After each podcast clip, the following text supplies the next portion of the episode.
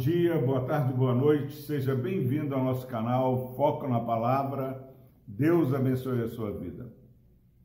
Hoje nós vamos meditar no livro de Provérbios, capítulo 19, versículo 2.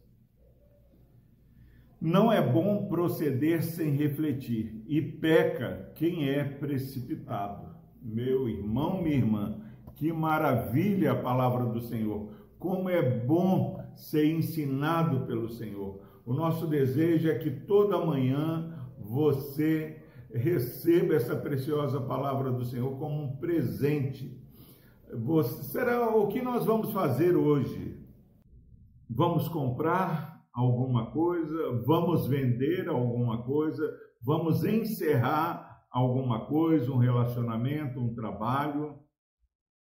Vamos casar, vamos descasar.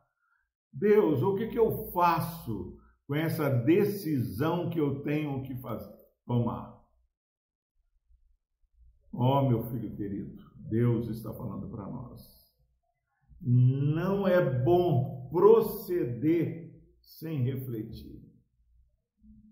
Eu vejo muitos casais em crise porque o marido, quando chega em casa, ele já decidiu o que ele ia fazer, já comprou um carro, já vendeu uma casa, já fez isso, já fez aquilo, ou já comprou uma casa, é, comprou um carro, e há uma confusão, há prejuízos, mas o texto está falando o seguinte: se você vai fazer alguma coisa, reflita bem.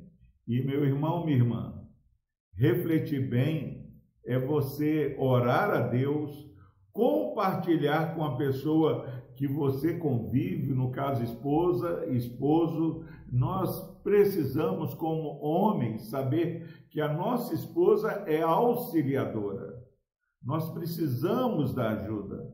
É, não decida se você está fazendo negócio para a glória de Deus, fala, vou consultar minha esposa e vou ver o que ela acha. Esposa, se você está no shopping com o cartão do seu esposo, não gaste. Primeiro consulte o seu esposo. Se você vai brigar, não brigue. Peça opinião a alguém que tem espírito manso, alguém que ande no temor do Senhor. A, a grande verdade que nós temos que focar é que refletir é preciso.